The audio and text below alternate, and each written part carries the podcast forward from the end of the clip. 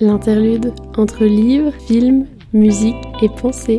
Hello à tous je suis super contente de vous retrouver dans ce premier épisode de l'interlude. L'interlude, qu'est-ce que c'est? C'est un petit projet en fait. Ce seront des micro-épisodes euh, assez courts que je vous sortirai de temps en temps quand j'ai pas envie de faire un épisode complet dédié à une œuvre culturelle et que j'ai quand même envie de parler de certains petits coups de cœur que j'ai eus euh, cinématographiques ou musicaux ou des bouquins que j'ai adorés. Ça me permettra euh, de mettre en avant ces coups de cœur, de vous en parler brièvement et pourquoi pas vous donner l'envie de les lire, les voir, les écouter, etc. Et je m'en servirai aussi de temps en temps quand j'ai juste envie de vous parler d'une pensée qui me trotte dans la tête ou quelque chose de ce genre. Dans ce premier épisode d'interlude, j'avais envie de vous proposer quatre livres à dévorer pendant ce mois d'août pour vos vacances d'été. Des livres que j'ai lus euh, cette année et qui m'ont beaucoup plu. Le premier livre est un roman d'Olivier Bourdeau qui s'appelle En attendant Bojangles et en voici le résumé. Devant leur petit garçon, ils dansent sur Monsieur Bojangles de Nina Simone. Chez eux, il n'y a de place que pour le plaisir et la fantaisie. Celle qui mène le bal, c'est la mère, feu follet imprévisible. Elle les entraîne dans un tourbillon de poésie pour que la fête continue, coûte que coûte. L'amour fou n'a jamais si bien porté son nom.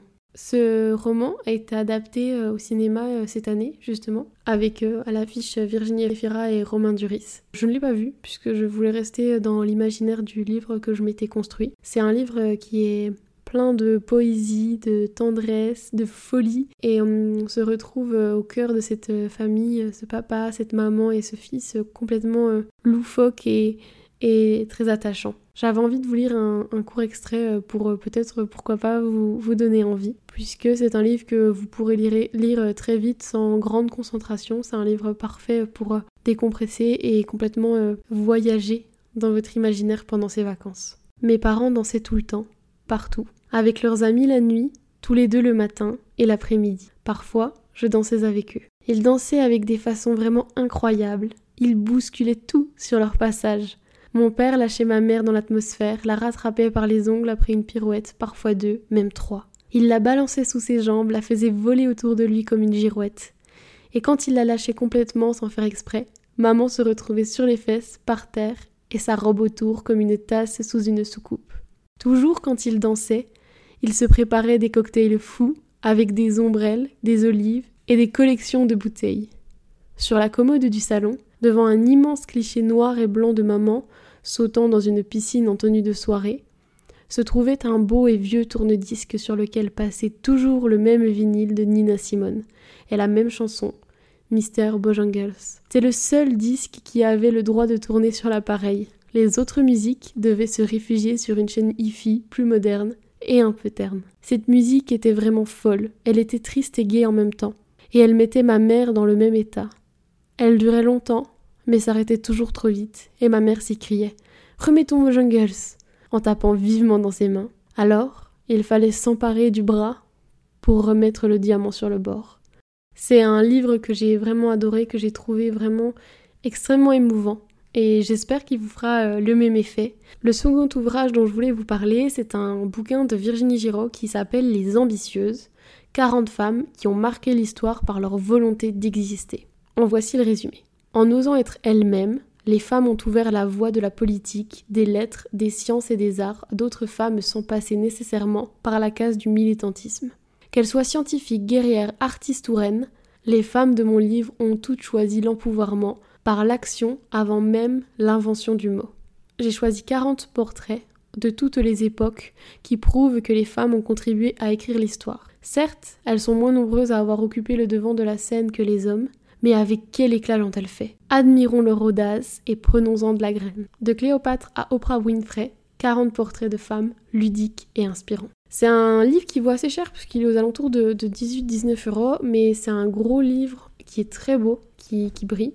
J'adore les couvertures comme, celle-ci. Et justement, qui recense donc les portraits euh, de femmes euh, qui ont marqué l'histoire euh, à leur façon. Et surtout, en fait, ça nous permet d'approfondir notre culture quant aux femmes qui ont marqué l'histoire, puisque comme elles sont bien moins mises en avant, on peut en citer quelques-unes, mais franchement c'est difficile pour beaucoup nous, enfin beaucoup d'entre nous, de citer plus d'une dizaine de femmes qui ont marqué l'histoire. Et ce livre, justement, il nous permet en fait de, d'avoir une sorte de petit résumé intéressant et ludique quant à la vie de ces femmes et à leur influence sur la cause des femmes en général.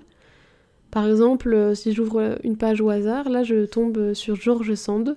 George Sand, vivre libre comme un homme, prénom George, nom Sand, naissance, mort, activité, ambition, préjugés. Et ensuite, vous avez une sorte de court résumé, donc sur 3-4 pages, de, de, sa vie et des choses qu'elle a faites qui ont vraiment été euh, d'une importance euh, notable pour, euh, pour la cause des femmes et, pour la, la, liberté dont on jouit à l'heure actuelle. C'est un livre qui est vraiment très sympa puisqu'il vous permettra d'accroître votre culture je ne connaissais vraiment, euh, enfin il y a la moitié euh, que je ne connaissais pas ou dont j'avais simplement entendu parler sans connaître autant de détails, tout en étant un livre facile puisque vous pouvez le feuilleter, le prendre, le poser, et étant que ce sont juste des portraits de femmes, vous n'avez pas obligé, enfin vous n'avez pas l'obligation de, lire ce bouquin d'une manière fluide et, constante. Vous pouvez simplement piocher des portraits ici et là euh, quand vous en avez envie, quand vous avez le temps, etc.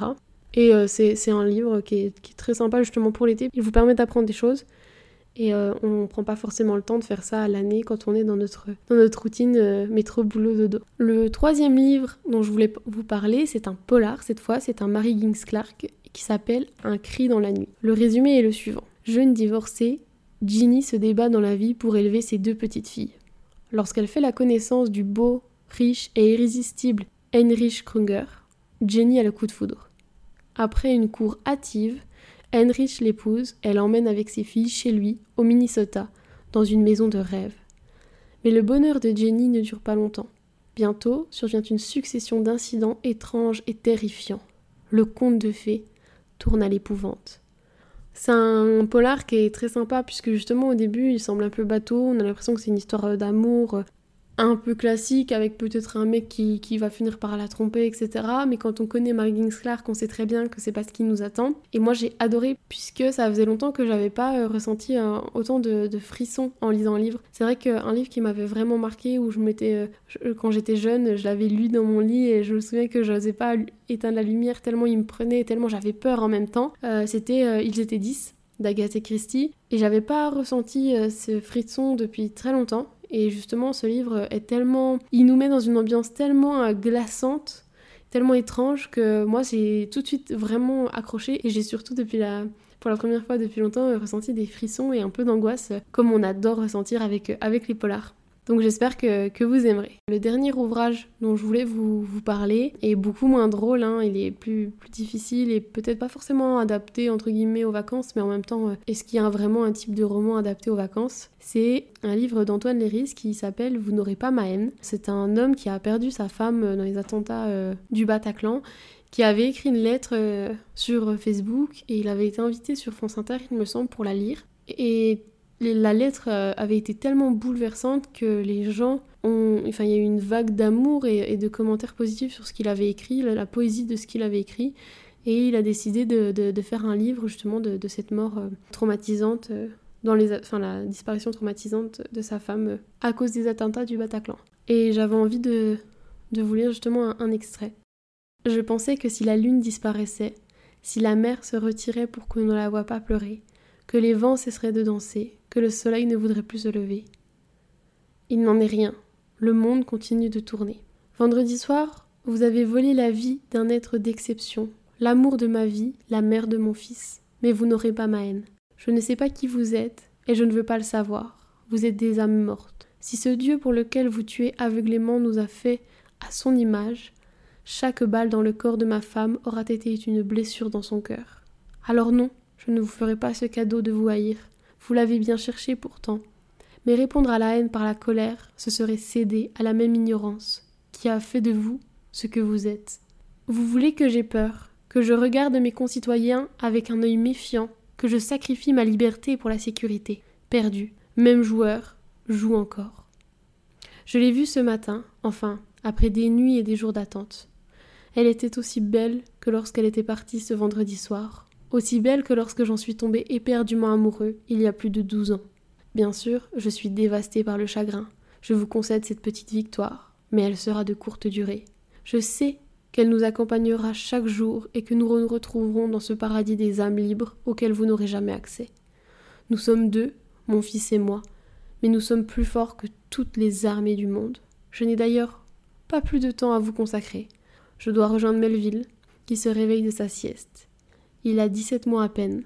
Il va manger son goûter comme tous les jours. Puis, nous allons jouer comme tous les jours. Et toute sa vie, ce petit garçon vous fera l'affront d'être heureux et libre. Car non, vous n'aurez pas sa haine non plus. Voilà, c'est le quatrième et dernier bouquin dont je voulais vous parler.